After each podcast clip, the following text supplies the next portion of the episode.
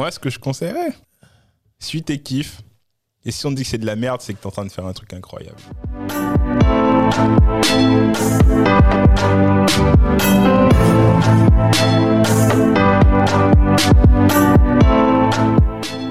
P, The Builder, c'est le podcast de la construction.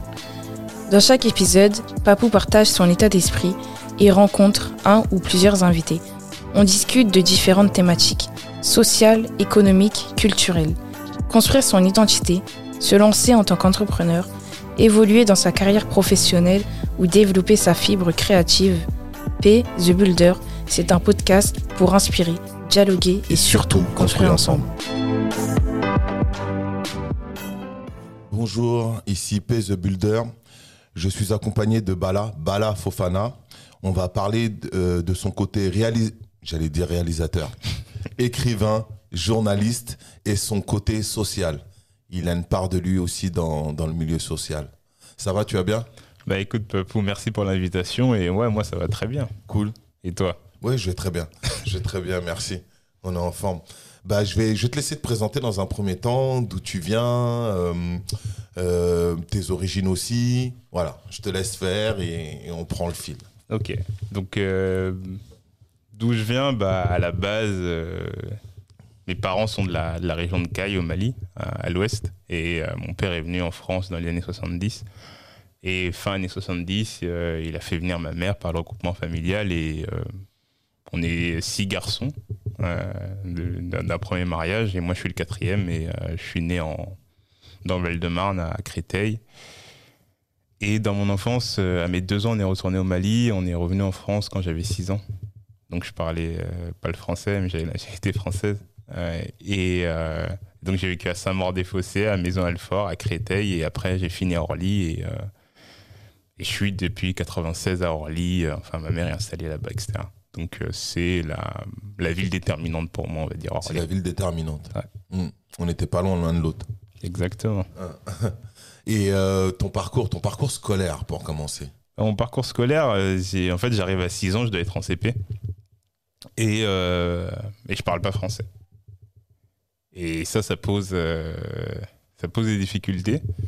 Mais plus que ça, ce qui va poser la principale difficulté, c'est le, le fait que moi, j'ai gardé mes, mes habitudes euh, du village, en fait. Et, euh, et en fait, j'arrive dans le réfectoire, et c'est l'heure de manger. Et moi, je fais comme au village. C'est-à-dire, les gens posent, les dames de service posent un plat d'haricots sur la table. Je me lève, je vais me laver les mains, je dis bismillah et je mets ma main dans le plat d'haricots pour manger. T'as fait ça Et là, tout le monde s'est mis à crier. Euh, tout le monde était paniqué. Qu'est-ce qu'il fait le Renoir? Et, euh, et là, en fait, on Pendant m'a- quelle année là? Là, on est en 6 ans, euh, on est en 92. 92, ouais. ouais. Et là, les gens commencent à paniquer. Et, euh, et en fait, on me retire de la classe normale. C'est-à-dire, euh, je vais, je vais plus en CP. En fait, euh, on m'envoie chez le psychologue et chez un orthophoniste. Et on me traite comme, euh, comme quelqu'un qui a un problème mental. Comme quelqu'un qui a un problème mental. Pas comme. On te met pas dans une classe des langues là pour, euh, pour ceux qui. Comment on appelle ça à l'époque là? Alors, euh, il y, a, il y a ce qu'on appelle les classes NF, non francophones, etc. Ouais, voilà, y a- pas y a dans les une classe clips et comme tout. ça. Non, au début, on, la première année, on me met. euh, en fait, j'alterne orthophoniste et psychologue. Ok. Et le psychologue me pose des questions. euh, ton père, il fait quoi Ta mère, elle fait quoi Il essaye de voir si. euh, et, euh, et il prend des notes. Et l'orthophoniste euh, essaye de m'apprendre à, à arrêter de rouler les R, à réussir à prononcer les che, etc. Tout ça. Et donc, je sors du, du- du cadre et je suis traité comme un, un individu entièrement à part, en fait. Ok. Et. euh, 6 ans. Six ans, ouais. Et après ça, deux ans plus tard, en fait, c'est là qu'on met dans une classe euh, à part qu'on appelle la classe de perfectionnement. En fait, la classe de perfectionnement, ce qu'il faut savoir, c'est que ça a été créé historiquement pour les déficients mentaux. Mhm.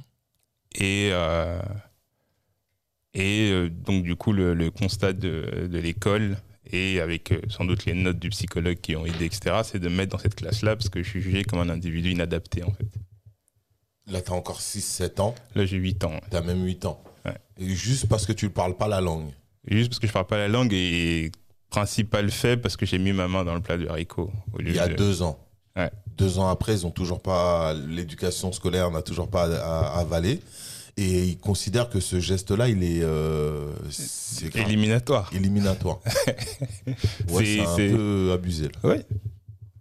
C'est gros là, comme. Vas-y, continue. Bah, à cet âge-là, t'es même pas conscient de tout ça. Non, moi, je, je, je- je sens juste que j'ai fait quelque chose qu'il fallait pas. Mais, euh, mais le prix que tu payes, il est, il est assez important quand même. Il est assez important. Donc euh, tu te renfermes, tu. bah, tu, te renfermes, mais enfin, c'est même, c'est, même pas toi qui te renfermes, c'est que ta famille voit que tu es dans une classe pour déficients mentaux. Et c'est très violent.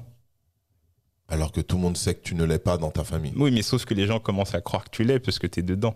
Tu suis. tu suis. Donc, euh, Donc du La coup, famille accepte les gens, et- en fait, c'est comme tu as une mère qui n'a pas été à l'école et qu'elle connaît pas l'institution scolaire, elle n'est pas en capacité de te défendre. Et euh, ce que dit et quand tu n'as pas été scolarisé, un de tes réflexes, c'est de de mettre à un niveau très haut les enseignants et d'avoir un grand respect pour, pour Mm. l'éducation nationale et les enseignants. Et donc, du coup, s'ils disent que tu dois aller dans une classe de déficients mentaux, tu dois aller. tu dois aller. Et ça fait mal de se dire que tu as mis au monde un déficient mental parce que ça, ça crée le doute, en fait. Mais l'institution, elle est plus forte que euh, les convictions d'une famille. Et donc, du coup, comme l'école, c'est quand même un lieu qui valide les gens, quand tu es invalidé, les gens finissent par le croire. Et donc, même toi, tu finis par croire. Ce qui a été ton cas, tu y as cru? Oui, pendant très longtemps, j'ai cru que j'étais un déficient mental. Bon, très longtemps, c'est combien de temps? Euh, je, je- je dirais jusqu'à mon adolescence. Jusqu'à ton adolescence. Comment t'as fait alors? Comment t'as fait pour survivre et, euh, et pour avancer euh, de, de tes 8 ans jusqu'à tes 18 Bah, ans En fait, c'est le, le- le truc, si tu veux, c'est que c'est. T'es dans la cour de récréation et les gens savent que t'es un, un perf. En fait, c'est le diminutif de perfectionnement. C'est-à-dire que même dans la cour, les, les autres gens, c'est dégage, sale gros, euh, sale moche et tout. Toi, c'est dégage, sale perf. Et les gens se mélangent pas avec toi. En fait, t'es la malédiction. C'est-à-dire que même, même un gamin de 6 ans, il sait qu'il faut pas traîner avec les perfs. Ok. C'est-à-dire que donc tu restes, tu restes entre perfs. Et euh, si tu veux, le, le- le chemin classique pour un perf, c'est euh, tu restes en perfectionnement euh, jusqu'à avoir l'âge d'aller au collège. Et de là, on te met en sec pas direct, qui est la continuité. Et après, on t'enverra faire une formation euh, bac pro ou CFA. Mm. Et comme ça, c'est-à-dire que ton, ton chemin, il est, il est- il est tracé. Et euh, moi, je suis un des rares perfs qui a réussi à, à bifurquer et, et prendre une scolarité classique, euh, entre guillemets, on va dire. Mais parce que tu n'as rien en fait. Hein T'as juste mangé dans un plat parce que c'est la tradition. C'est pas la tradition, mais c'est culturel oui, au oui, pays. c'est- oui, c'est. Ouais. Non, mais en fait, mais ça veut dire que ce, ce point de départ-là, ça a été jugé comme, par l'institut scolaire comme un individu inadapté. Euh, parce que tu es quand même un, un corps noir dans, dans l'espace public en France et que ton corps, il est politique et il dit des choses. C'est-à-dire qu'un enfant noir qui fait ça, euh, il y a le stéréotype du, du sauvage indompté qui vient très vite dans la tête des gens. Hmm. On te le dit pas clairement, mais euh, Il y a un ressenti. il y a un ressenti et quand on- et il y a la façon de traiter, ça veut dire que faire appel à un psychologue, ça veut dire qu'on on traite ça comme une déficience, une pathologie. Mm. C'est qu'il y a un problème si on fait appel à un psychologue. Tu vois, personne s'est assis dur, pour, te, pour te montrer non, ici, voilà, euh, couteau, fourchette. C'est direct, oulala. Euh, faut, faut faire un truc clinique. Et donc, du coup, en fait, ce qui s'est passé, c'est que bah, très vite, au sein de ta propre famille, tu es, un peu mis à gauche. Tu vois, tu es, appelé le perf, le débile et tout. Et euh, Mais pourtant, euh, excuse-moi, Ouais. dans ces moments-là, Ouais. tu fais rien de débile. Non, c'est, c'est pour eux, euh, en fait, mon geste, il est débile. Oui, il y a eu un geste débile. Voilà, mais t'en payes les conséquences. T'en payes les conséquences. Mais dans ton quotidien, quand t'es chez toi, quand tu sors dehors, tu fais rien de maladroit. non, t'es juste un gamin. Voilà. Mais du coup, il y a un truc qu'on appelle euh, en psychologie euh, et en sciences sociales le biais de confirmation. C'est-à-dire que du coup, si tu veux te persuader que quelqu'un euh, est débile, tu, tu, tu, tu, feras- tu te concentreras que sur les trucs pas malins qu'il va faire. Si tu es persuadé que quelqu'un est un génie, tu vas, tu, tu vas, euh, tu vas toujours attendre le crochet de Messi pour dire Ah oui, c'est vraiment un génie, parce que ça confirme ce que tu, ce que tu veux croire. C'est-à-dire que du coup, quand l'école te met là, dans ta propre famille s'installe un doute. Mm. Et donc, euh, en tant que gamin, euh, t'es- pas une flèche, tu dis pas toujours des trucs intéressants et tout, mais le doute, il est installé dans l'esprit de tout le monde. Et donc, ça veut dire que les gens finissent par croire. Et comme, les, comme tes- ton sang croit, que l'institut scolaire croit, toi, tu y crois. Parce que ce sont eux qui te, qui te permettent euh, de te juger et de voir où est-ce que tu te situes. Et toi, mentalement, t'es motivé à sortir de ça ou t'y crois et tu restes dedans? Non, moi je suis, moi je suis là et je me dis déjà, euh, je prends beaucoup de tartes, tu vois. Je passe d'un, d'un- d'un petit village à, à Paris et tout, etc. Et euh, ce qui se passe, c'est que à l'époque, ma mère elle allait nous chercher mes petits frères et moi à l'école et elle a dit, euh, parce que dans ma classe, il y avait pour de, pour de vrai, par exemple, un trisomique. Euh, euh, qui marchait en boitillant, etc. Et tout. Et quand ma mère a vu cette image, elle s'est dit, waouh, s'ils si, s'ils le mettent là, tu vois, comme disent les Américains, il, est guilty by affili- affiliation, en fait. Tu vois, Mm, mm. t'es coupable par association parce que t'es dedans. Mm. Et là, c'est larmes, elles ont coulé. Elle a, dit, elle a dit, bon, je vais chercher les deux autres. Toi, tu nous rejoins, je peux pas, je peux pas me pointer devant ta classe. Et ça, quand t'es gamin, c'est violent, tu vois. C'est-à-dire, je peux pas me planter devant Je, ta- je peux pas aller te chercher parce que je ne veux pas voir cette image. Ah, je veux ok. pas voir ta classe, je veux Mm. pas voir le trisomique, etc. Euh, mon cœur peut pas supporter ça. Mm. Et donc, du coup, là, tu, tu comprends qu'il y a un bug. Et Même que. au sein de ta famille. Voilà, parce que du coup, le- les images, elles sont fortes, en fait. Mm, C'est-à-dire que quand t'as vu. En fait, c'est comme si tu voyais quelqu'un avec des individus que, que t'estimes pas. Tu vas dire, s'ils sont ensemble, ils sont pareils. Mm. C'est-à-dire que le doute, là, il était installé. Ouais. euh, définitivement et partout. Ouais. Tu vois C'est-à-dire que si, si ta propre mère te dit Ouah, c'est trop, euh, j'ai honte d'aller chercher dans ta classe, tu vas te débrouiller, tout nous rejoint, c'est qu'il se passe, il se passe quelque chose. Il se passe quelque chose. Elle parle tout le temps avec toi en bambara ou en. Ouais, elle parle tout le temps avec mon bambara et tout, tu vois. Et, euh, et elle me dit, elle me dit non, ça fait mal, tu vois. Et, et donc du coup, bah moi je suis dans cette classe. euh, les, les années passent, euh, rapidement. Tu parles le français. Et au bout de, au bout de six mois, je commence à me débrouiller, tu vois. Ça, ça va très vite. À 8 ans, euh, je parlais un français euh, comme un gamin de 8 ans. Mm. Et, et donc, bah, dans, le- dans, dans l'établissement scolaire aussi, comme je t'ai dit, t'es es, un peu mis à la marche parce que t'es un perf. C'est-à-dire que tout le, monde te- tout le monde est persuadé que vous êtes des débiles. Si, si bien que vous-même, vous êtes obligé d'y croire à la fin. Et en fait, moi, je me suis rendu compte que dans ma classe, en fait, c'était pas tant que les gens étaient des débiles, c'est juste que c'est l'institution scolaire qui disait qu'ils n'étaient pas aptes à suivre un truc classique et on allait les mettre là. Donc, en fait, si tu veux, j'étais avec un mec qui venait de fuir la, guerre du Kosovo avec ses parents, euh, qui a vu des gens se faire euh, tirer dessus. Euh, j'étais avec un enfant ancien soldat. Il y avait, un trisomique, il y avait une meuf qui était au moins maltraitée par son père, si ce n'est plus. Enfin, c'était vraiment des gens qui ont des, euh, des problèmes sociaux lourds, mais qui sont pas débiles, de fait. Et, euh, et donc, c'est une classe un peu où tu mets tout. Mm. Tu mets le tout, c'est-à-dire que tu pouvais avoir euh, une personne vraiment avec une déficience mentale, comme des gens qui ont juste des problèmes sociaux lourds, ou des gens que l'institution scolaire a dit Ah, bah, le test de QI, t'es pas au top, on te met dedans. Ou tu te déranges dans ta classe, on te met dans cette classe-là. Mm. Et euh, donc voilà, tu, tu, tu- le, le temps passe, tu, fais des rencontres, etc. Et, euh, et ouais, t'es- dans le- t'apprends, et, et en fait, tu comprends vite que comme on te traite tout le temps de débile, t'as une obsession, c'est comment on fait pour devenir intelligent. Là, t'as quel âge? Là, j'ai 8 ans. Encore 8 ans. J'ai 8 ans. À huit Et ans, à tu huit commences à ans, à- à- à- je- quand je parle aux adultes, je leur dis comment on fait pour devenir intelligent. Mm. Et me regardent et ils rigolent. Tu vois. Et certains me donnent des trucs. Euh, j'ai un, un oncle qui, qui, qui me voit, qui me dit bah, écoute, euh, pour être intelligent, euh, faut lire des livres. Si, tu lis, si tu lis des livres en français, tu parleras mieux français que même les blancs. Et il me donne l'exemple de, de Senghor. Il me dit les blancs peuvent pas l'étudier parce que son français il est trop haut pour eux. Mm. Il me dit c'est ça l'intelligence. Et là, je me dis ok. Et je demande à d'autres personnes, ils me disent oui, il faut, poser des questions, il faut se renseigner, etc. Et de mes 8 ans, je compile tous ces conseils-là, en fait. Et, euh, et donc, le temps passe. euh, et en fait, en perf, la classe, tu as, trois niveaux. Tu as le niveau euh, qu'on appelle faible, moyen et fort. Et, donc, tu y restes jusqu'à ce que tu sois en âge d'aller au collège, en gros. Et bah, tu passes les niveaux et finalement, tu finis dans le groupe des forts. Et tu, tu finis tes exercices avant tout le monde et tu commences à t'ennuyer, donc tu deviens prof assistant en fait.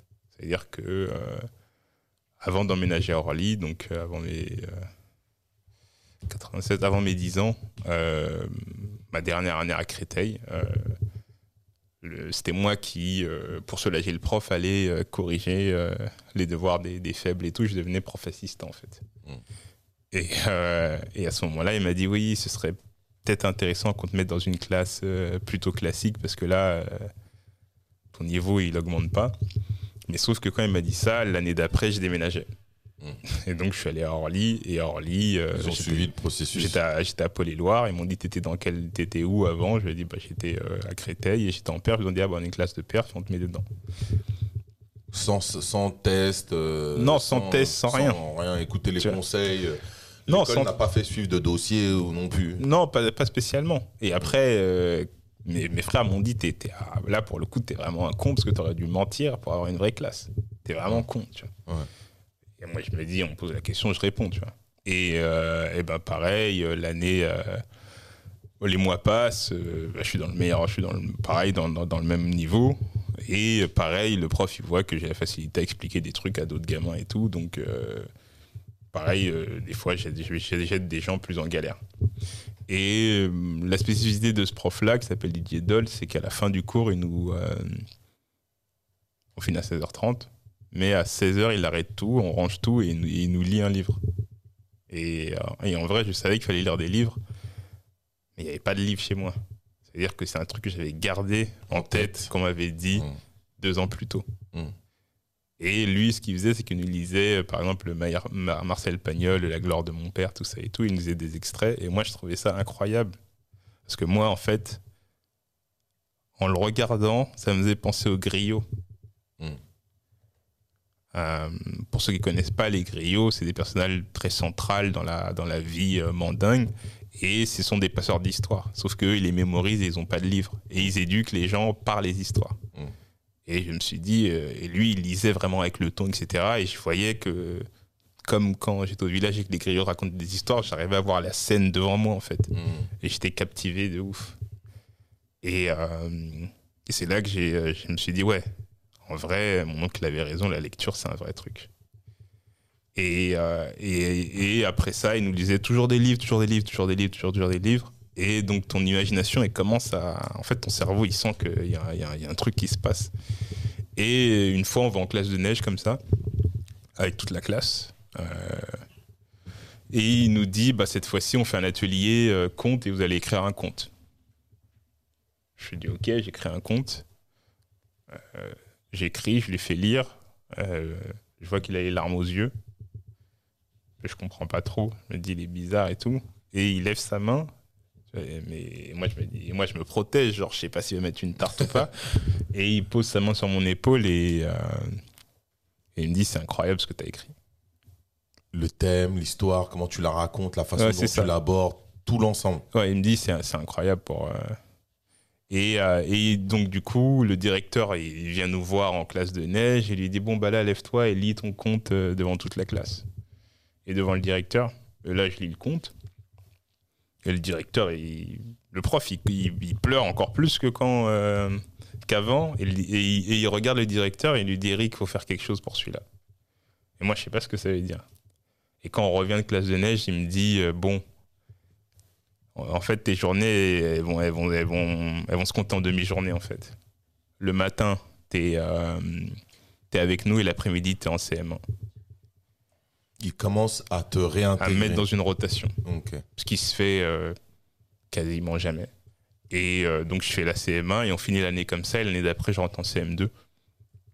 Et après, je rentre au collège, Robert Desnos, euh, au Saul. Et, et après, je vais au lycée. Et après, je vais à la fac. Et, et voilà. Tu reprends un parcours euh, Oui, normal. c'est ça. Mais tu es toujours passionné à ce moment-là Quand tu reprends le parcours normal? Ah bah moi, à partir de là, Didier, quand l'année se finit, parce que lui c'était un prof vacataire, il me dit, tu dois me promettre deux choses. Que tu dois continuer à lire et que tu dois continuer à écrire. Ok. Et jusqu'à aujourd'hui, c'est une promesse que j'ai tenue. Ok. Et ce qui fait que je suis journaliste et que j'écris et que de toute façon, bah, pour mon tâche, je dois lire et même pour mon plaisir personnel, je lis. Mais comment tu y arrives au journaliste? Là, il y a tes études classiques, euh, donc tu progresses, tu vas jusqu'au bac. Ouais, je vais juste je fais, je fais un bac littéraire. Ok, Euh, tu choisis un bac littéraire. Ouais, je faisais un bac littéraire. Tu te diriges dedans. Euh, mais, mais du coup, pour moi, l'écriture, c'est juste un kiff. C'est-à-dire que j'écris, je commence à écrire des, des, des, des textes, j'écris beaucoup de poèmes. euh, parce que je trouve ça stylé, il y a des rimes et tout. Et euh, t'es pas obligé de, de faire comme tous les gars du quartier qui, qui mettent une insulte pour faire peur. Juste, Mm. t'as le droit de kiffer, écrire. Juste et, un poème et classique. Voilà, juste, juste la rime, tu vois. Et les images et tout.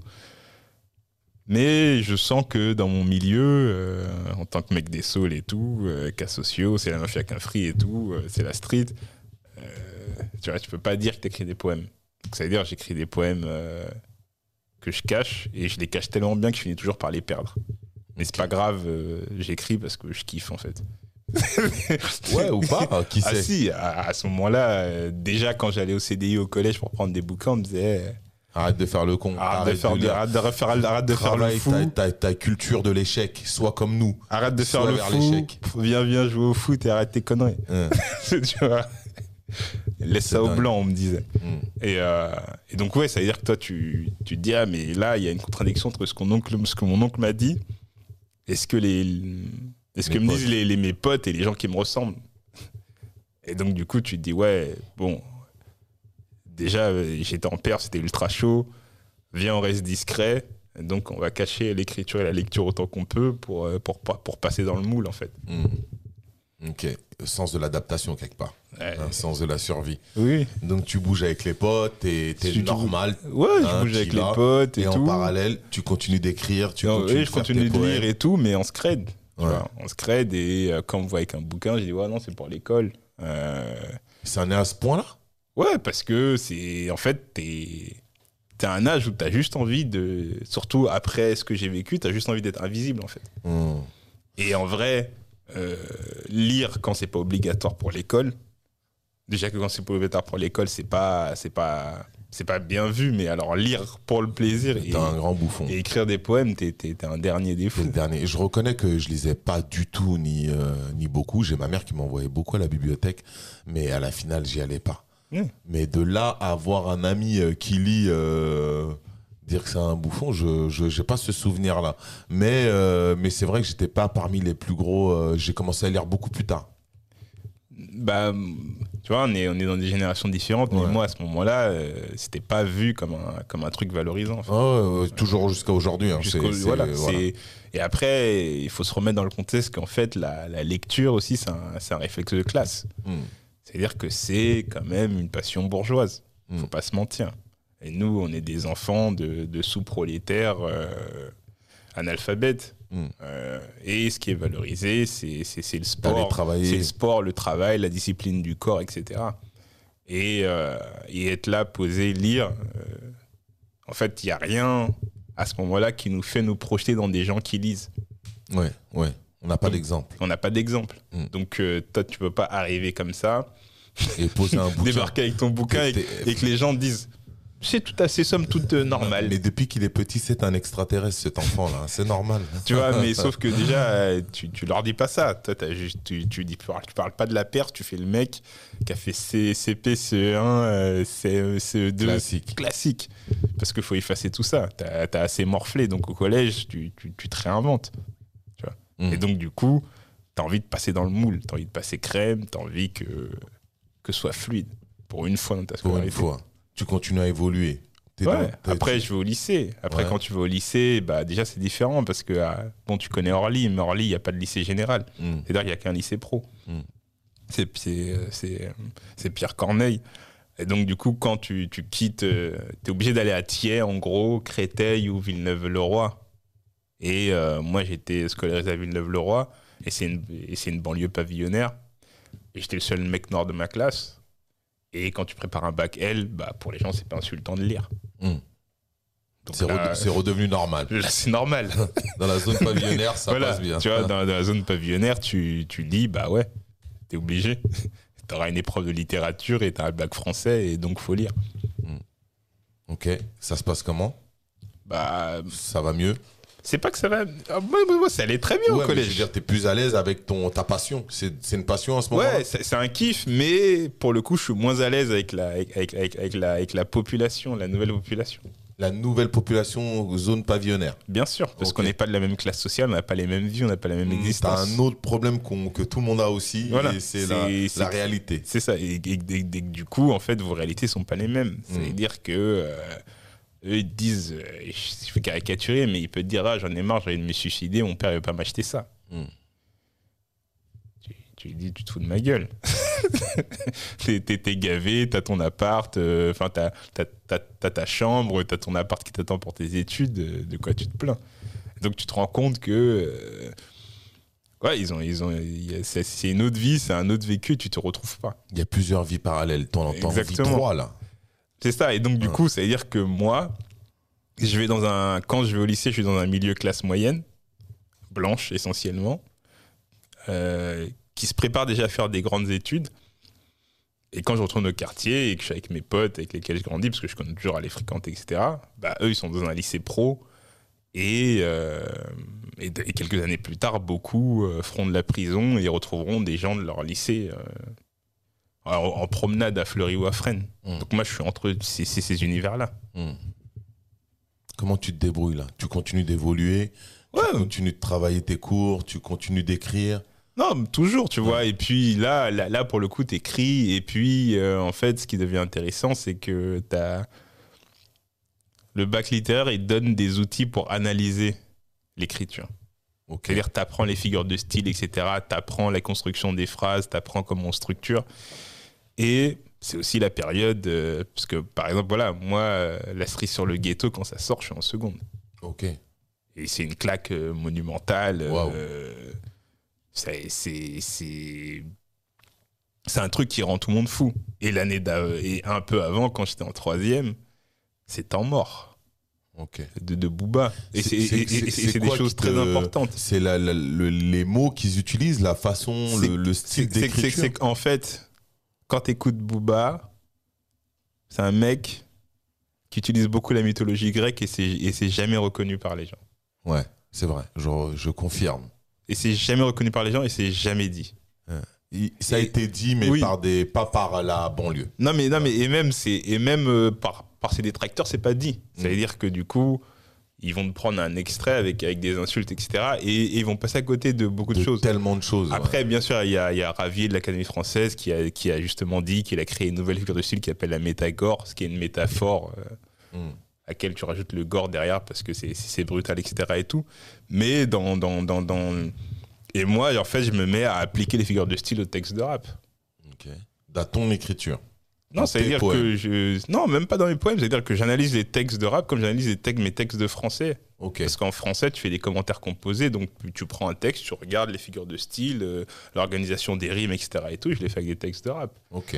Et je me dis, en fait, il y a des Renois et des Rebeux, ils sont très très forts. Ils sont très très forts. Ils sont très très Ils forts. sont peut-être pas au courant Ils- de leur force. Ils, ils me disent pas qu'ils sont pas au courant, mais ça veut dire que ils ont un niveau d'écriture très très fort. Là, je commence euh, avec pareil, donc euh, je reviens un peu.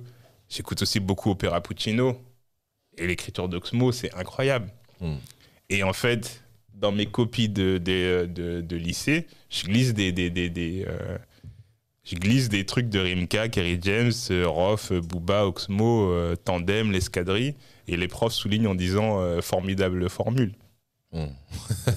Tu vois Alors qu'en fait, j'ai plagié. Et- oh, oh, non, mais s'ils avaient, su d'où ça venait, je pense qu'ils t'auraient mis un zéro. Voilà, c'est ça. Tu vois Et ils disent euh, quel sens de la formule, euh, euh, les métaphores glauques, etc. et tout. tu vois Et tu te dis, mais en fait, on nous ment. Hmm. tu vois ce que je veux dire?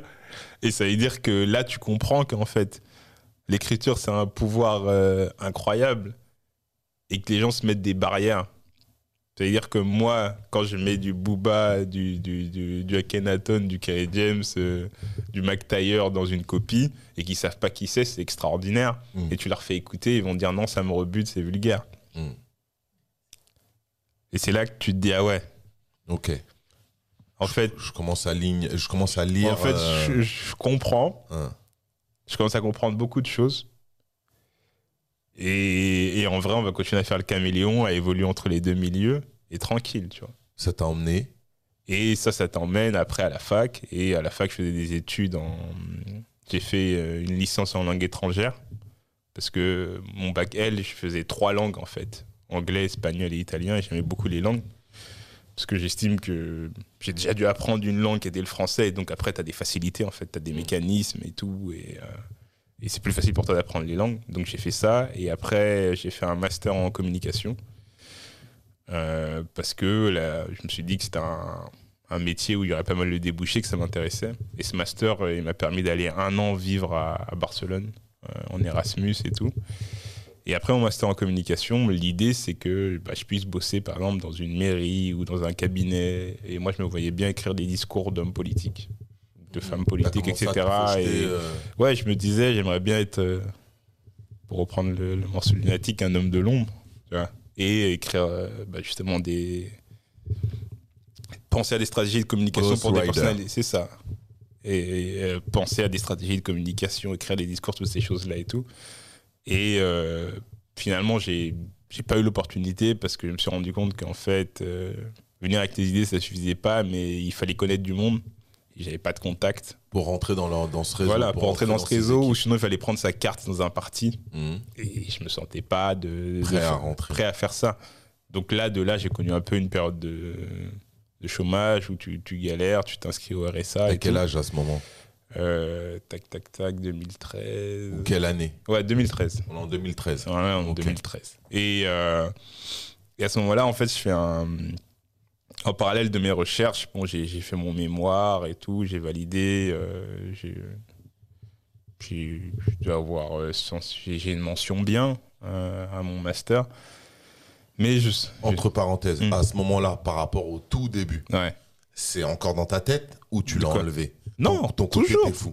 T'es t'es toujours en toujours. mode, je suis pas je lis, normal. Je lis, je lis, euh, je lis et tout. Mais après, après tu as des diplômes. Ça veut dire, à un moment, comme c'est l'école qui a fait croire aux gens que j'étais con, quand tu es le premier de la famille à avoir le brevet, le bac, la licence et le master, on peut plus dire que tu es un golemon. Donc, t'as t'as battu.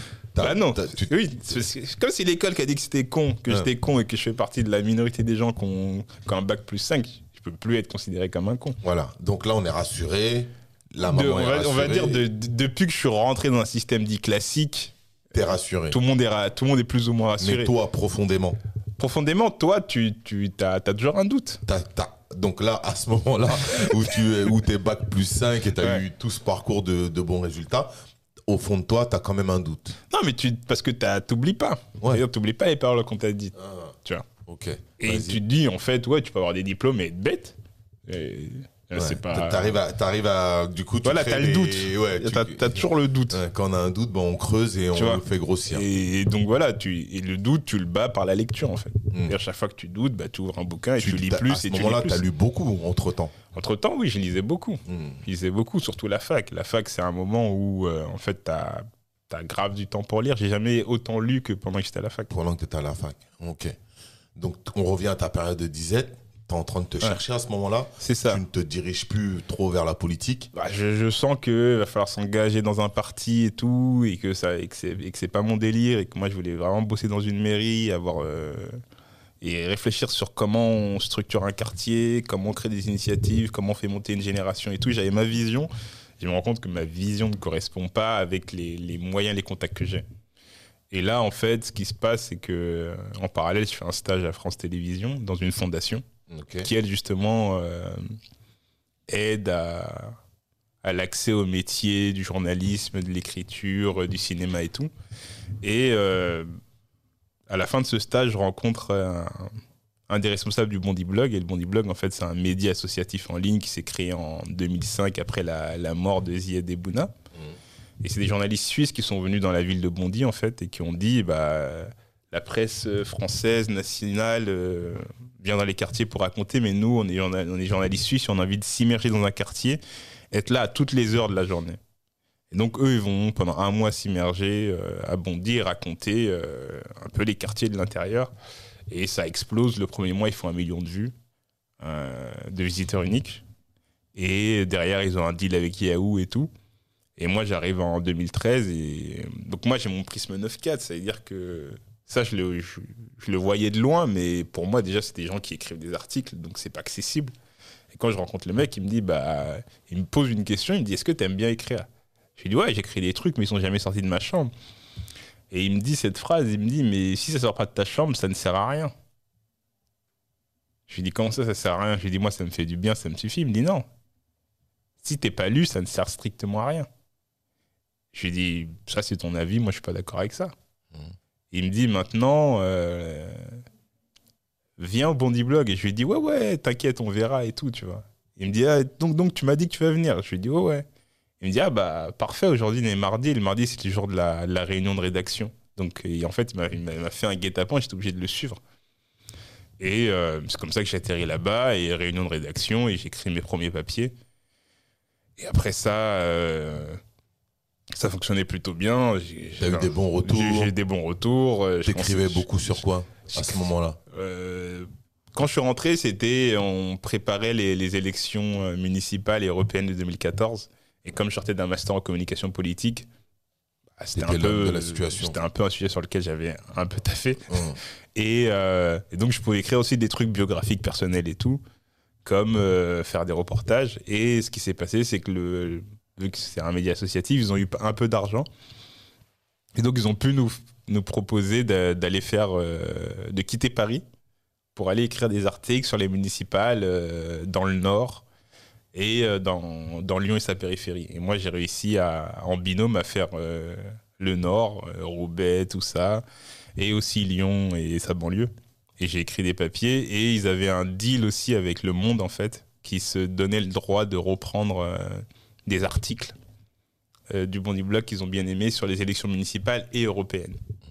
Mais Donc- à ce moment-là, on signe ton nom sur Ouais, tes articles ouais, on C'est signe. en règle, on sait qui, que Oui, c'est toi qui as fait le truc. Oui, oui, On a tu carré. à avoir une, il y a une reconnaissance. a Oui, un- c'est Mm. carré. Tu vois que sur Twitter, il y a des sociologues qui te suivent. Tu te dis, waouh. Truc et je suis pas bête, je suis pas bête. Non, regardez comment, je suis sorti du trou. Tu vois, tu te dis des trucs de fou. Et, euh, et en vrai, sur le sur l'espace-temps entre les municipales et les européennes, le monde, ils vont reprendre euh, 10 articles du Bondi Blog, dont 5 sur lesquels j'ai taffé. 5. Ouais. 5 sur 10. Donc tu te dis, ouais, Il y a, de la, il y a- il y a du potentiel. ça, ça, ça devient vrai, comme dirait. euh, Hmm. Et, euh, et après ça, je, je postule à un appel à, à projet de, de TF1 et donc je rentre à TF1 et je fais, je, je fais, je fais deux ans à TF1. Et Comme au quoi Et en fait, je travaillais pour les JT.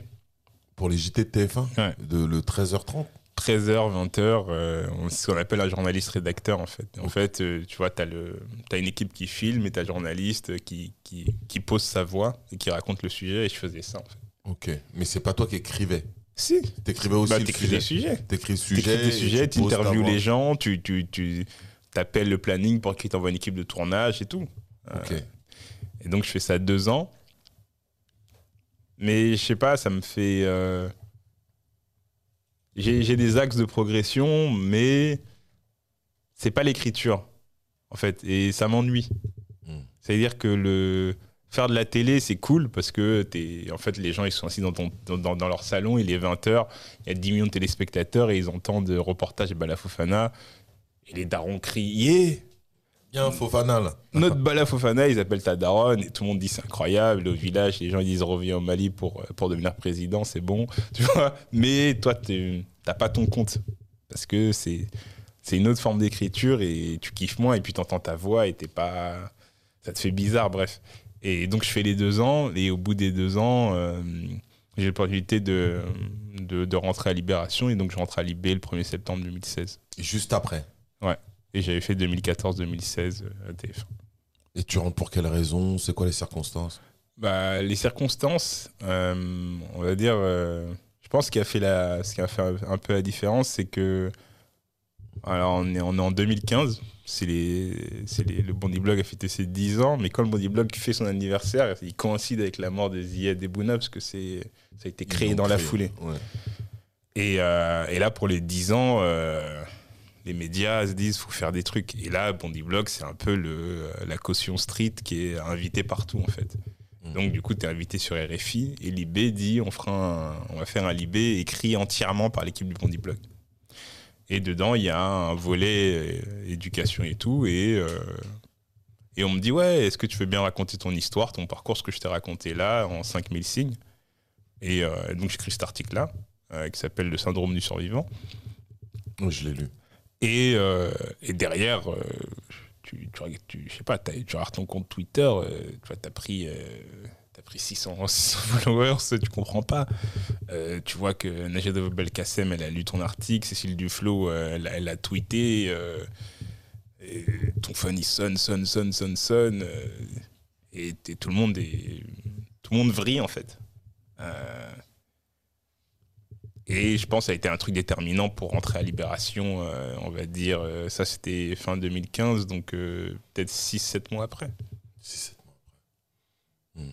Et euh, quand tu te fais tweeter comme ça, quand ton compte il explose, quand on prend 5 articles sur 10 qui sont les tiens, euh, en termes de valorisation, tu te sens, tu te sens mieux, tu te tais bien, la famille. Euh, elle, elle, elle intercepte bien. Je fais exprès parce qu'il y a de la transmission dans, Mhm. dans, dans tout ce qu'on fait.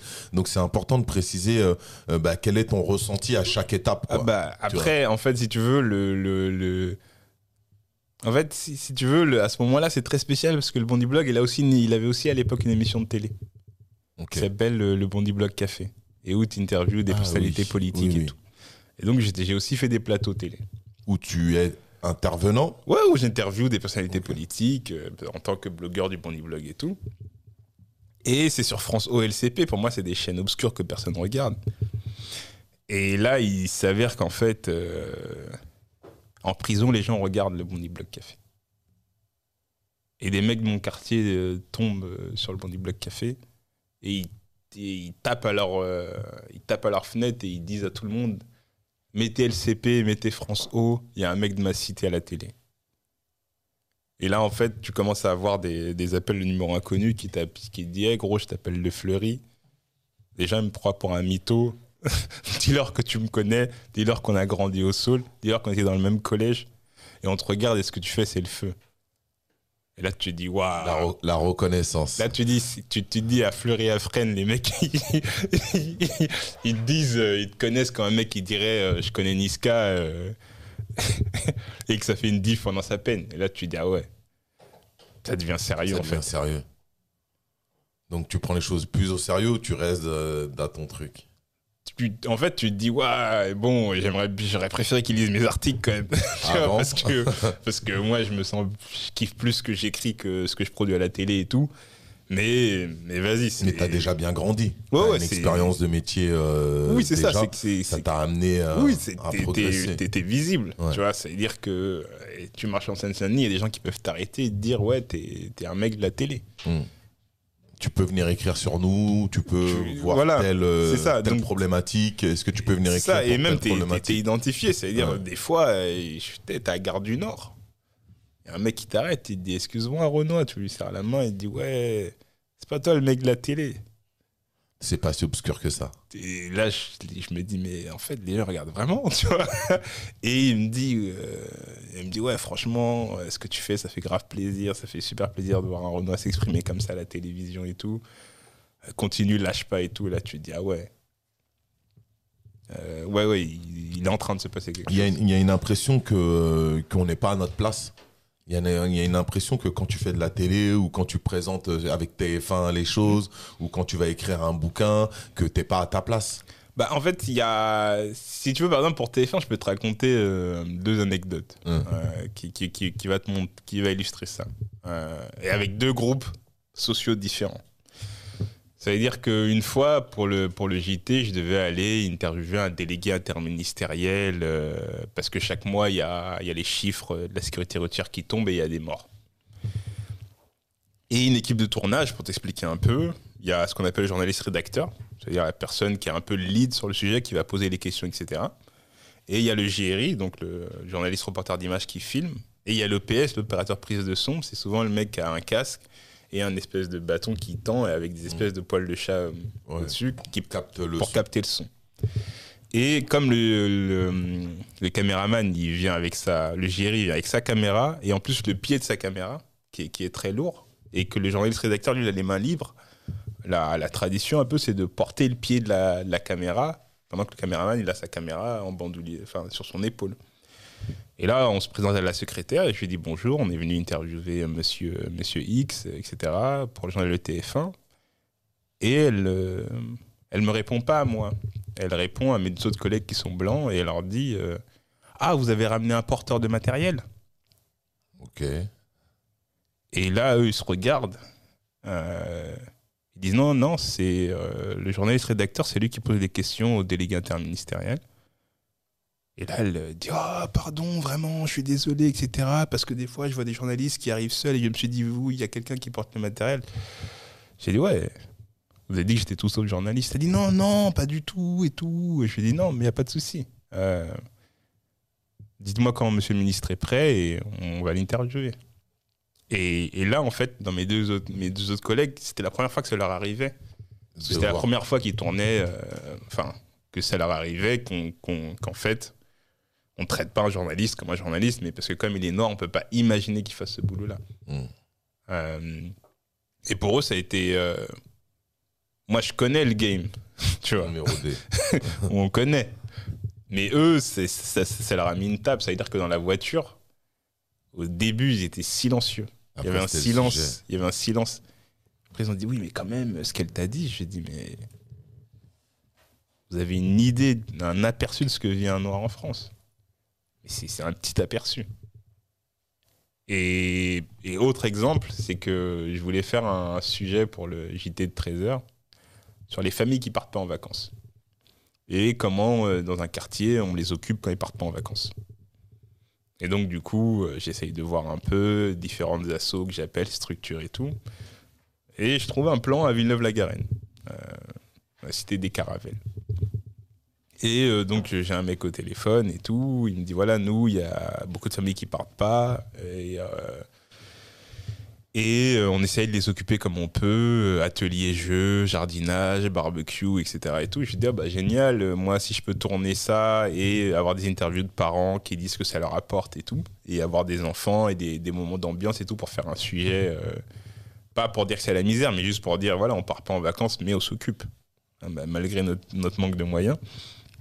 Et donc j'arrive là-bas, et pareil, je suis avec deux journalistes blancs, et... euh, et donc, du coup, bah, c'est c'est moi qui ai pensé le sujet, etc. C'est moi qui dois le, enfin, le faire vivre, en fait. Et euh, bah, là, du coup, je tombe sur un rebeu, et euh, un maghrébin, et, et je lui pose des questions, et il, et il répond à mes collègues blancs. Alors que c'est toi qui poses des questions. Oui, en fait, euh, avant de commencer, tu vois, tu, tu prends tes infos et tout Mm. pour que quand tu commences à tourner, tu perdes pas de temps et que tout soit efficace et Mm. tout, et l'organisation. Et en fait, je, je sens qu'il ouais, il, il prend plus. Moi, il me répond très vite fait, et il prend plus de temps à, à répondre à mes, à mes collègues blancs, etc. Et tout. Tranquille, tu vois, on s'assoit, il nous propose un verre, on prend le verre et tout. Et au moment du tournage, il voit qu'en fait, moi, je dirige. Je dis, ouais, il me faudrait tel plan, tel plan. euh, tiens, arrête-toi là, je vais faire une interview, tout ça et tout. Donc, euh, et là, quand il commence à réaliser qu'en fait, c'est moi qui dirige le sujet, je vois qu'il y a de plus en plus de têtes qui se mettent par la fenêtre au balcon pour observer. Et en vrai, le mot qui s'est passé, c'est truc de fou. Il y a un journaliste, il est noir, il dirige des blancs, et c'est lui, en fait, qui tourne, euh, c'est lui qui gère le tournage. Et je vois, je suis au balcon, je vois des darons, elles font, elles font un signe du pouce comme ça, doigt levé, genre c'est bien et tout. Et le mec, il vient me voir à la fin, il me dit, Eh, je suis désolé, je t'ai maltraité de ouf. Je croyais que comme, euh, en fait, t'étais venu en- ils étaient venus en cité, ils ont pris un noir pour faire la sécurité pour le matériel. Mais désolé, moi aussi je suis un mec de cité et tout, ma daronne c'est une femme de ménage et tout, euh, mais vraiment c'est ce que j'ai cru. Et là tu te dis, avec ces deux anecdotes mis bout à bout, il y a un problème mental chez nous. C'est-à-dire que on nous perçoit pas, mais on n'est pas capable de se percevoir non plus. Mm. C'est-à-dire que lui-même, en fait, il a eu le même réflexe que la, la secrétaire du délégué interministériel. Il s'est dit, il peut pas être journaliste, il, il vient assurer la sécurité et porter le matériel. On s'auto-dénigre. Ah ben là, clairement. Et Clairement. le- mais le mec lui-même, à la fin, il m'a dit... oui, je- il en est désolé. il m'a dit, il euh, en est désolé, mais c'est c'est- c'est que c'était pas possible, en fait. C'est dans le. C'est ça, il y a ça veut une dire forme- que ouais. voilà, ça veut dire que en fait, et ça c'est une des, c'est la plus grande force de la domination. C'est-à-dire que on te domine, mais tu l'intègres et t'acceptes. Et tu l'acceptes. C'est-à-dire Et- et ça veut c'est- dire c'est que t'es- normal. C'est normal. Ça veut dire que tu peux même, ça veut dire que tu peux même pas le penser. Ouais. Tu vois. Hum. Et alors que le mec, je l'ai eu au téléphone, je lui ai dit, je suis Bala Fofana, mais il a même pas entendu Il le nom. même le. Ouais, il a le nom, tu vois, il a pas entendu, il a juste entendu TF1. Ouais, c'est autre chose, c'est un C'est- autre c'est- nom. voilà, c'est ça pas veut dire, Bala c'est- Fofana. il, a- il s'est juste dit, il y a TF1 qui va venir, tu vois. Et, euh, et quand il m'a vu, parce que en fait, comme je t'ai dit, je- moi je prends toujours le pied de la, de la caméra et tout, s'est dit, voilà. ouais, lui c'est un vigile du matériel pour les journalistes. Tu vois. Ouais, ouais, je vois, je vois. Je Là, on part sur un sujet total. Il est, il est tellement gros et grand ce, ce sujet. Là, je suis en train de réfléchir en même temps que je te dis ça, parce que parce que quand j'avais écouté euh, bah, un de tes podcasts, tu euh, justement, t'avais développé un peu plus euh, là-dessus et c'était super riche. Mais moi, je veux continuer à rester sur toi. Ouais. Et euh, bon, déjà, ça, c'est deux grosses anecdotes. hein. Après, il y a ton. On va revenir à l'écriture. Hmm.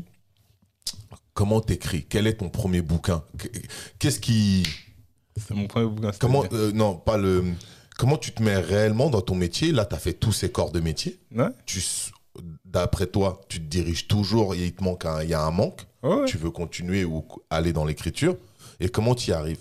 Bah, en fait, par, en fait, par le Bondi Blog, j'écris des articles. eux, eux te satisfont beaucoup plus que quand tu es sur TF1 ou. Ouais, euh, vraiment, parce là, qu'en fait, c'est l'écriture. C'est l'écriture. moi, c'est l'écriture. C'est quoi les thèmes? les, C'est le, social. Ouais, c'est c'est les gens des quartiers. Non, c'est le social, c'est raconter la vie des gens. Ok, c'est Moi, ça en fait, c'est ça qui me plaît. Voilà, c'est là où Euh, je veux en venir. C'est ça qui me plaît. Et euh, on n'en a pas parlé, mais en fait, euh, assez tôt, ça veut dire quand j'arrive en cinquième, en fait, tous tous mes oncles et tantes, ils viennent chez moi et, et ils me dictent des lettres en bambara que je traduis en français pour envoyer au bled ou pour euh, les services sociaux, les impôts ou, ou ces choses-là. Mm. Et donc, c'est-à-dire que tu prends, tu prends très vite l'habitude d'écrire pour les autres, etc. Et ça, j'ai commencé à le faire dès la cinquième, ce qui est très tôt, en fait. Hmm. Euh, et, euh, et ouais, pour moi, en fait, l'écriture, c'est c'est ça, en fait, c'est un sens.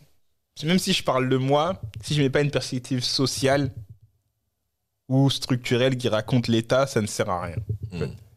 Et, euh, et par exemple, raconter les histoires des autres qui peuvent pas le faire, c'est un gros kiff. Euh, et au Bondi Blog, on me dit en fait, voilà, tu, tu viens pour représenter ta voix si tu as envie, mais tu peux aussi être la voix des sans-voix, ça veut dire aller euh, faire parler des gens, les faire témoigner, etc.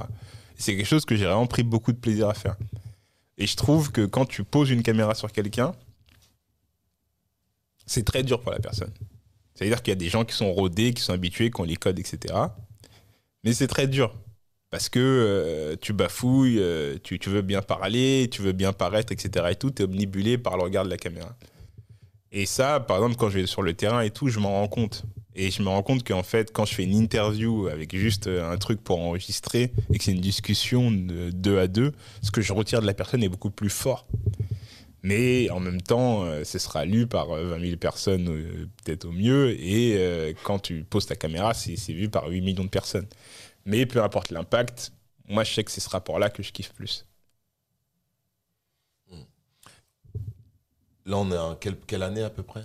Là, bah, Bondi Blog, ouais, 2004. Je commence euh, en gros fin 2013 et le gros du truc, le fin 2014. euh, au point. 2014. Ouais. Ok, on se ramène dans l'année 2015. Ouais, Mais voilà, je suis à continuité. TF1, mais à côté de TF1, je continue toujours à écrire au Bondi Blog parce que l'écriture me manque. Te manque. Ah, donc tu reviens à Bondi Blog après. Ouais, non, mais je continue. Tu en fait, je, je mêle les deux. Tu mêles les deux. Mêle les deux. T'écris pour les deux, les deux entités. En fait, je, je- je fais, je tourne. euh, En fait, je vais à des tournages pour TF1 et j'écris pour, euh, Et pour le Bondi t'écris Blog. que exclusivement pour eux? T'écris pour toi aussi, perso? Euh, ouais, j'ai- toujours écrit pour moi perso. Hmm. Tu vois, j'ai toujours écrit des trucs qui me passaient par la tête, etc. Des sujets et- importants ou qui te paraissent Oui, voilà, ou des, ou des choses qui me passent par la tête. tu vois. Hmm. Euh, parce que c'est aussi ma, ma façon d'é- d'évacuer euh, l'écriture. Et pour moi, c'est quelque chose de vital et très important. Qu'est-ce que, hum, avant qu'on arrive à l'autre partie, Hmm. qu'est-ce que tu transmettrais dans la transmission? Ah, Déjà, ton métier, c'est un métier de transmission. Oui, clairement. Puisque tu écris pour qu'on lit. Hmm? Le gars du Bondi Blog, qui est une des personnes clés Ouais. euh, de ton parcours de vie, Ouais, Jamel dit à midi, ouais. que ça ne sert à rien si on ne lit pas. Hmm? Super, parce que tu n'aurais pas avancé euh, peut-être encore un peu plus si tu n'avais pas partagé euh, euh, ton savoir-faire. Maintenant, nous, on, nous, on le lit. Ouais. C'est ce qui te plaît le plus, Ce qui me plaît plus, c'est composer, c'est composer. c'est écrire. Ok. Clairement. Tu lis, après les gens lisent, si ça les touche, tant mieux et tout.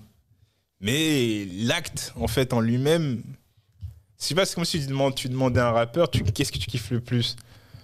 Être en studio, faire ton morceau, ou euh, regarder les gens euh, l'écouter. Mm. Tu vois, il pourra te dire, euh, il pourra te dire un truc qui mêle les deux bah, quand je suis en concert. Mm. Ça, je fais les deux. Mm. Nous, il n'y a pas ça. Tu vois? Ça veut dire qu'il y y a le moment où tu écris, et après tu le lâches, et après ça t'appartient plus. Ouais. C'est interprété et lu. euh. C'est interprété et lu euh, par, euh, par, par les gens, et tu as, des retours parce que les gens t'écrivent, parce qu'avec les réseaux sociaux, ça va très vite. Mais une fois que moi j'ai écrit et j'ai publié, je sais que le truc m'échappe, et ça m'appartient plus. Et c'est ça que t'aimes. C'est pas ça que j'aime. Ce que j'aime, c'est que c'est écrire. Mm. Après, le fait que ça m'échappe, c'est la fatalité, c'est que je suis obligé d'accepter. Moi, dans mon cas, c'est l'inverse de toi. J'ai- J'aime beaucoup écrire. Ouais. J'écris beaucoup. Mais ce qui m'a, ce qui m'a limité et freiné, Mhm. c'est justement le fait que je maîtrise pas. Quand j'écris un texte Mhm. euh, et que je veux le rapper, le texte il sort et il ne m'appartient plus. Ouais. Bah, tu vois, le fait qu'il ne m'appartienne plus, j'étais pas bien avec ça. Ouais. Parce que je ne maîtrisais plus Mhm. euh, bah, mon ressenti. C'est le mien. Bien sûr. Ou, ou sinon, c'est le retour de bâton. Ah, ce que t'as dit là, j'ai bien aimé ou j'ai pas aimé? Ouais, il est rentré dans ma tête, lui. Il a, Mhm. je me, ça, ça te, C'est intrusif. ouais, c'est intrusif. Ouais. Et, et, et moi, ça a carrément bah, limité mon écriture et c'est pour ça que je me suis, on veut dire que ma carrière entre parenthèses artistique, j'ai, elle me gênait Mhm. parce que c'était trop intrusif pour moi. Je vois totalement. Voilà. Alors que toi, là, c'est c'est plutôt euh, le fait que ça se libère qui, euh, qui, qui t'a plu. Non, moi, comme je t'ai dit, le, ça veut dire ton premier texte, tu vois, le premier texte que j'ai écrit au Bondi Blog. En fait, quand tu écris quelque chose comme ça, pour moi, c'est tel. En fait, parce que moi, j'ai j'ai construit un rapport intime avec l'écriture. Mm. C'était quelque chose que je planquais, que je déclarais pas. C'était quelque chose de limite clandestin. euh, quand c'était très personnel. Et sinon, c'était des devoirs scolaires, en fait. Mm. Et dans lequel je pouvais m'amuser en mettant du rap et en disant Ah ben voilà, tu, tu- tu kiffes le rap parce que t'as kiffé ce que j'ai écrit, c'est un rappeur qui l'a écrit, donc c'était un délire et ça m'amusait. Mais, mais sinon, t'es- quand tu écris quelque chose de personnel, en fait, tu vois les gens débattent dessus. Ouais. Et ça, ça fait peur. ouais. tu vois? Mm. C'est, ça fait peur. Et tu vois, il y a des gens qui te disent euh, c'est ma vie. Tu te dis, mais comment ça, c'est ta vie? Ça m'appartient. Ouais. Ou euh, ah, c'est les, exactement les mots que je voulais employer. Ça peut arriver. En musique, ça arrive beaucoup. C'est ça. Il y a des paragraphes, ça peut arriver. Euh, mais, mais toi, là, à ce moment-là, tu es heureux pour eux? Qu'ils aient euh, pris ça pour eux? Au début, c'est très dérangeant. C'est dérangeant quand même. Au Au, début, c'est très dérangeant. Mm. Parce que t'as écrit, t'as l'impression d'être d'être nu, en fait. Ouais, c'est ça. Tu vois? Et, et- et en fait, t'es- tu te dis, quelqu'un qui lit mon texte, c'est comme si j'étais dans une vitre, Hein. tu vois. Donc lui, il me voit et moi, je le vois pas. Et il tourne autour de mon corps nu, en fait. Ouais, c'est ça. Tu vois, t'as t'as cette image-là au début. Ouais, ouais, je suis d'accord. Cette image-là, elle est très effrayante parce que t'es pudique. ça. Mm. Et quand t'as dit qu'on se promène pas nu. Pudique culturellement. Oui. Il y a la culture qui ramène ça, il y a l'éducation qui ramène ça. Et euh, Mais c'est énorme parce que tu as un métier de transmission. Ouais. Et en même temps, il y a, hum, l'éducation ou la culture pudique Mm. et tout ce qui va avec, la Ouais. façon dont les parents nous élèvent, Mm. qui font que tu. Il y, a des- y a des espèces de lignes invisibles qui sont dures à passer. Ouais, totalement. Qui sont vraiment dures à passer. Tu en as passé quelques-unes parce que tu écrivais déjà pour tes oncles qui t'ont permis en Ouais. vérité de d'être dans des sujets qui ne t'appartenaient même pas à, à l'époque. Donc, tu as, dû mûrir aussi très vite avec ça. Plus euh, ton côté paria, là, euh, qui t'a coûté cher, là. Et euh, de l'autre côté, euh, bon, la transmission, je ne vais, pas en- je vais pas en discuter. Tu vis financièrement parce que tu arrives à bosser quand même euh, Ouais, sur des, des métiers. Donc, tu arrives à rentrer tes sous. À côté de ça, tu arrives à faire ta passion. Ouais. On est, on est sur, t'es sur les trois volets. Hmm. Et euh, on évolue. Euh, là, on est en quelle année là? On est en 2015, Euh, 16, Ouais, 2016. 16, 16, 17, 18. Il y a une association qui arrive? Ouais, alors l'association, elle s'appelle Éducritique et en fait, on l'a créée avec Myriam et Abdoulaye. On s'est rencontrés au Bondi Blog. Et là, on a eu des interventions. euh, on, a, on a pu aller devant, devant des classes, en fait, et parler d'écriture, de journalisme. Et on s'est rendu compte qu'il y avait un volet qui manquait beaucoup, c'est que. En tant qu'enfant, tu es devant les médias, mais tu n'es pas habitué à exercer une activité critique sur ce que tu regardes, sur ce que tu consommes euh, en tant que, que, que, spectateur, spectatrice. Et on s'est dit, bah, ce serait bien de, créer une asso qui euh, fait des ateliers de décryptage des médias. C'est-à-dire qu'on prend euh, un thème d'actualité et on regarde comment c'est traité par la presse. Et comme tu ferais une table d'écoute sur un album, et eh ben, on, critique le, le traitement. super intéressant ça. Et, ça, fait, ça fait des débats et des discussions. Ça existe toujours? Ouais, la station elle existe toujours. On a d'abord beaucoup travaillé dans des collèges. Euh, et après, euh, par, euh, en fait, rentrer dans des établissements scolaires, c'est en fait, tu te rends compte que c'est très dur. Il faut que tu aies une équipe qui soit au, taquet, une prof volontariste et tout, parce que il y a le rectorat, il y a, y a, toute la hiérarchie et que c'est quand même structuré pour que les gens ne rentrent pas facilement. Voilà. Et surtout, voilà. Et donc, du coup, ça, ça, ça, ça se complique en fait. Et après on, a, après, on a beaucoup travaillé dans des centres sociaux. Dans les centres sociaux, on a travaillé toujours aussi avec des adolescents, mais aussi avec des mères de famille. Et là, ce qu'on fait, par exemple, c'est que, par exemple, Myriam, elle, elle, elle, elle anime des ateliers d'écriture avec des, euh, des, des, mamans, en fait. Euh, moi, je fais des ateliers d'éducation média avec des ados, euh, des, des, des, mères de famille aussi. Et, et, en fait, tu te rends compte que y a... tout le monde veut parler de l'actualité prendre, regarder quelque chose et avoir du recul et réfléchir à un contexte, pourquoi, à une position politique, euh, à, une, idéologie, à, des, jeux d'intérêt euh, qui sont euh, différents et tout, etc. Bah non, en fait, on, t'a mis devant la télé, tu gobes et tu repars. Et tu repars, tout simplement. Mais tu n'apprends pas ça à l'école, par exemple. Mmh. Oh. L'école, on te, l'école a une bonne base parce qu'il faut aller à l'école pour, pour avoir cette base. Et mais en même temps, l'école formate oui. pour, euh, pour t'emmener là où la société veut exactement oui, bien sûr, parce qu'il y, a un plan de société. Il y a un plan de société. Il faut savoir tirer profit du départ. De, de, la formation qu'on te donne. Et après, il faut savoir aussi évoluer sans rentrer dans les cadres dans lesquels on, t'a mis. il euh, faut, il faut s'en défaire. Il faut savoir s'en défaire. Mais après, c'est là où quand tu as une vie de paria, c'est-à-dire que toi, en fait, es, chaque endroit où tu mets, je suis dedans et dehors. Ouais parce que j'ai toujours été obligé d'être dedans et dehors. Et c'est un positionnement qu'en fait que tu prends parce que c'est comme ça, c'est comme ça que tu as dû faire pour survivre, pour t'adapter, mais c'est un positionnement que tu ne perds jamais. Mm. Tu es jamais totalement à 100% dans un endroit. Il y a toujours une partie de moi qui est dehors. Il y a objectivité, euh, tu regardes, tu prends. En fait, ouais, c'est ça, je m'assois, je regarde. C'est-à-dire qu'il y a toujours une partie de moi qui est comme le l'arbitre de tennis à Roland Garros. Mm. Euh, un gars d'œil à droite, à gauche, et tu regardes et t'analyses. Et t'analyses. Et t'observes. Mm. Et, ton, et, ton, et ta partie d'écrivain? Ouais. Tu travailles avec des gens, tu écris?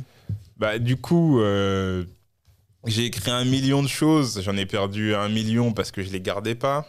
Euh, après, j'ai déjà écrit des manuscrits, mais activité. Mais, mais voilà, c'est un kiff. Pour l'instant, euh, la, seule chose de concrète, on va dire, euh, matérialisée que j'ai fait, c'est euh, c'est écrire une, coécrire une biographie, en fait, qui est la biographie de, de Boléwa Sabourin, qui est un qui est né en, France et qui est un danseur traditionnel, qui fait de la danse traditionnelle congolaise, et, le, et qui a cofondé l'association Loba, euh, et lui, son, son projet, c'était. Euh, en fait, on s'est rencontrés euh, dans un atelier d'écriture en 2015. Et, et, et, en 2000, et en 2016, j'avais écrit un, un, article sur Tupac pour Libération.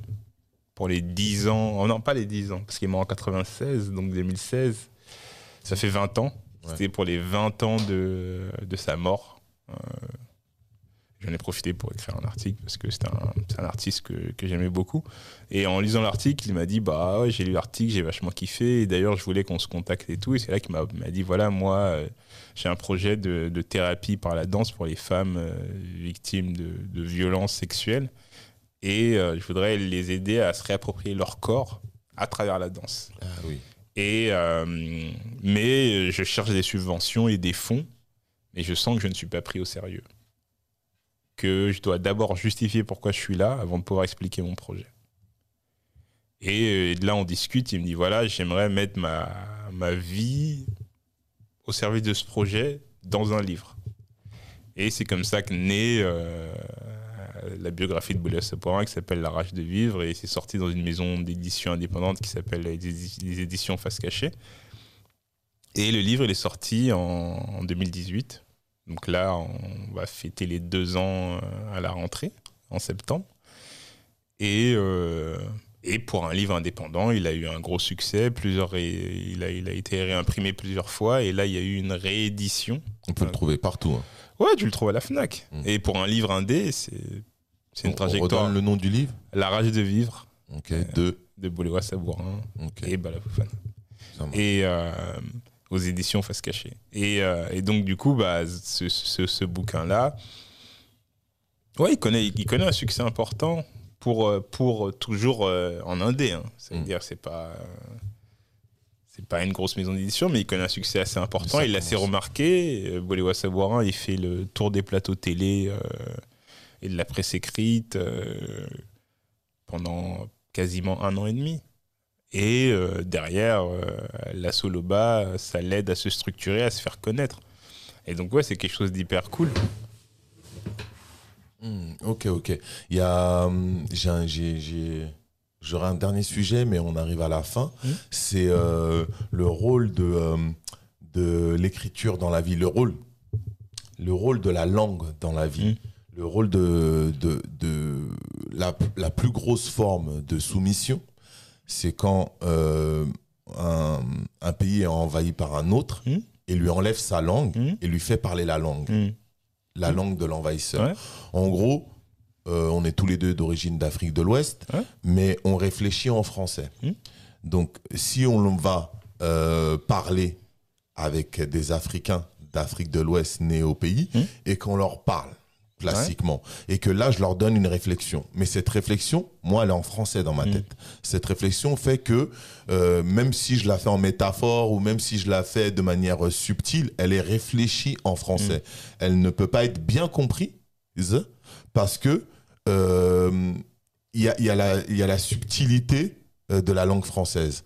C'est pour ça qu'il y a, il y a hum, je, te, je te fais un gros mhm. trait. En Afrique, on va réfléchir avec la réflexion africaine et, les, et la problématique africaine, la façon de mhm. penser mhm. d'Afrique, qui est tout aussi avec des métaphores, mais différentes.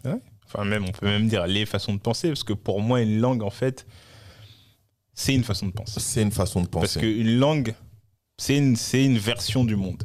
Hmm. C'est-à-dire que une langue, ça. résume un monde. C'est chaud ça. Une langue, c'est une version du monde. Bien sûr. Et plus tu parles de langue, plus tu maîtrises de versions du monde en fait. Mhm. Et plus tu maîtrises de versions de la réalité.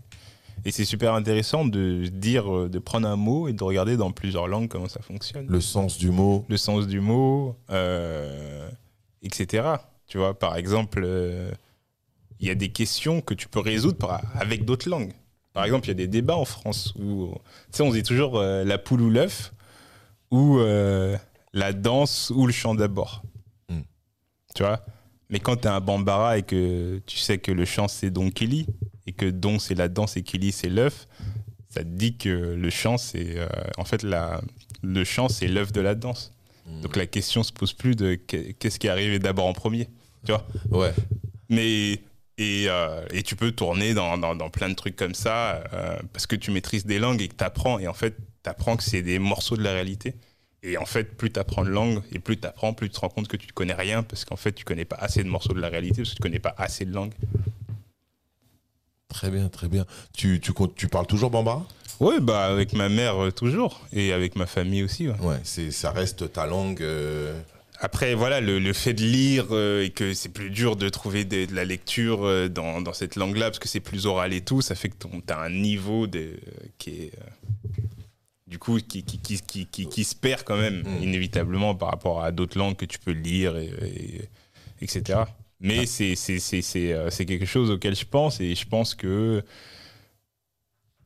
je serais amené quand j'écrirai des choses personnelles à, à utiliser ces deux langues-là dans des livres, non, par mais, exemple. Non, mais là, il y a Pez the Builder qui va te proposer son bouquin.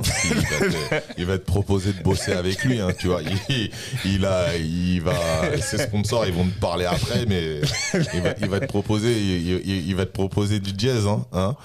Qu'est-ce que tu euh, conseillerais aux jeunes? Moi, ce que je conseillerais, Ouais. suis tes kiffs.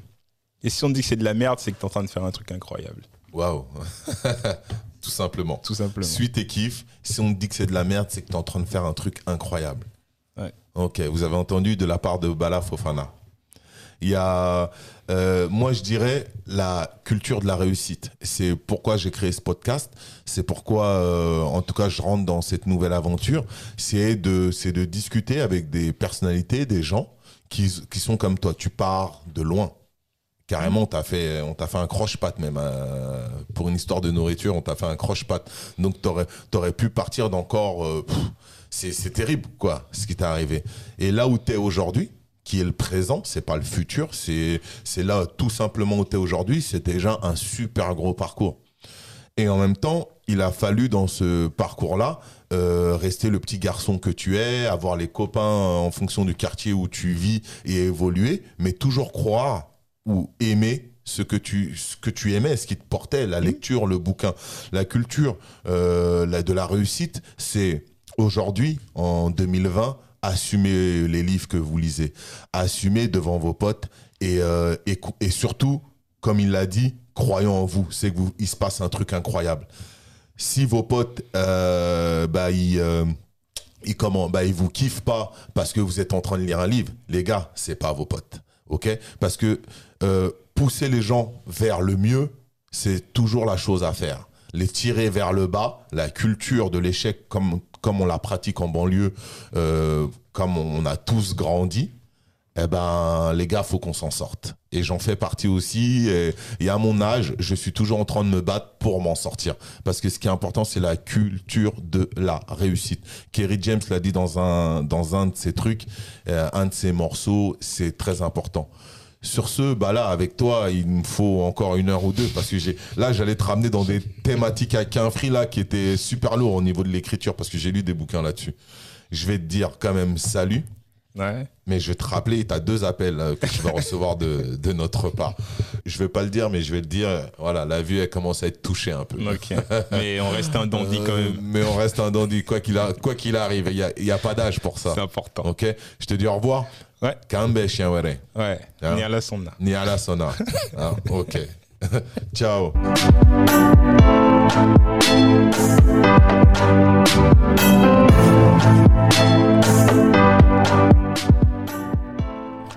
Je remercie les sponsors Lazinerie, Studio Majorel, Teddy Bob, Vibe Optique et African Armure, ainsi que la musique de Debrobit du Mali.